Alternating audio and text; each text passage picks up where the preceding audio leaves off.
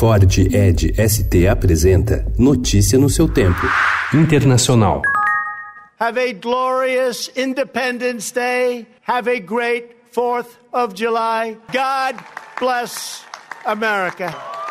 Tradicionalmente sem conotação política, celebrado com fogos de artifício e banda marcial, o Dia da Independência dos Estados Unidos ganhou ontem uma versão atípica, com o discurso do presidente Donald Trump oficialmente em campanha para reeleição. Diante de uma plateia de bonés vermelhos e roupas com as cores da bandeira americana, Trump narrou a exibição aérea de caças, helicópteros e até do Air Force One, intercalando com histórias que enalteciam os feitos militares em batalhas. Opositores questionaram os custos da festa e os estragos causados pela passagem de tanques e blindados nas ruas de Washington.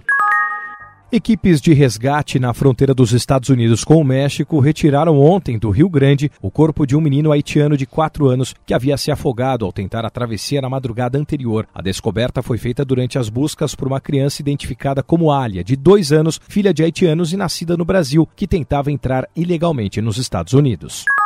Um terremoto de 6,4 graus de magnitude atingiu ontem uma grande zona do sul da Califórnia e parte de Nevada, sem nenhum registro de vítimas. Segundo o Serviço Geológico dos Estados Unidos, foi o maior terremoto registrado em 20 anos na região. A ONU publicou ontem um relatório que documenta a execução extrajudicial de 5.287 pessoas na Venezuela em 2018, 14 assassinatos por dia. O relatório foi elaborado por uma equipe chefiada por Michelle Bachelet, alta comissária da ONU para os Direitos Humanos, que visitou o país recentemente.